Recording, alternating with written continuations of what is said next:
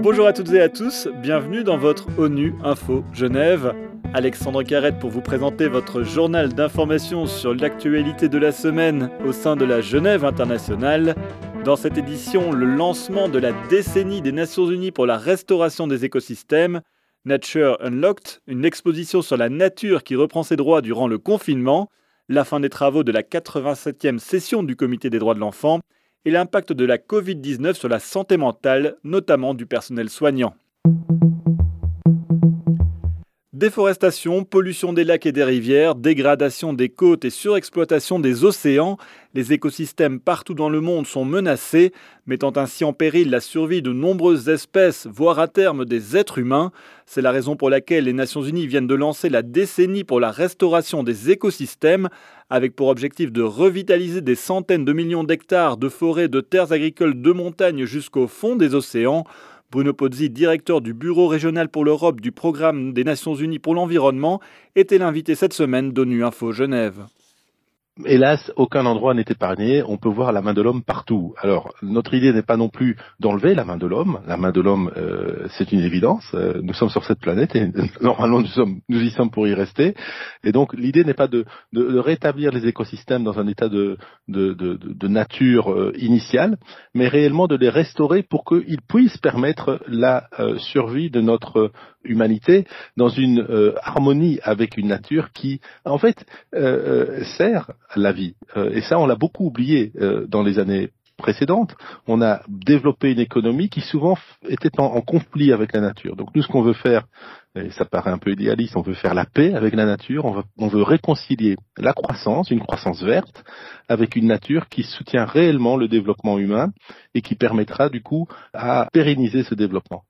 Le confinement a eu pour effet un ralentissement important des activités humaines partout sur la planète, ce qui a permis à la nature de reprendre ses droits jusque dans les villes. Certains animaux ont ainsi refait leur apparition dans les centres urbains.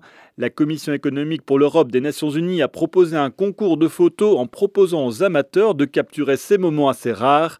Le jury international vient de désigner 13 lauréats. Paola Deda, directrice de la division des forêts, des terres et du logement, explique à Daniel Johnson les raisons qui ont poussé UNICI à organiser ce concours.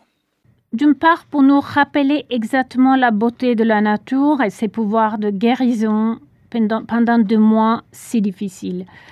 Mais d'autre part, aussi pour souligner également la nécessité de la protéger, de la respecter, de fixer des limites et d'inscrire la nature, la biodiversité, la restauration des écosystèmes dans notre agenda politique.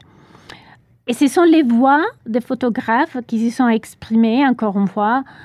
Euh, nous pensions que les images parleraient plus des mots et j'espère que nous y sommes parvenus.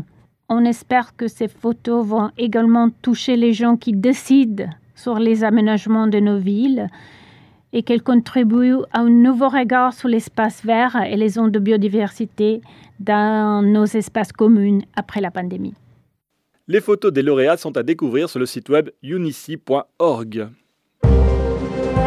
Le Comité des droits de l'enfant vient de conclure les travaux de sa 87e session. Pour la première fois de son histoire, en raison de la pandémie, il a organisé un dialogue en ligne avec deux pays, la Tunisie et le Luxembourg, pour examiner la situation des droits de l'homme sur leur territoire. Cette session a vu aussi l'arrivée de trois nouveaux experts, notamment le belge Benoît van Kersbilk. Il revient pour ONU Info sur son baptême du feu au sein du comité.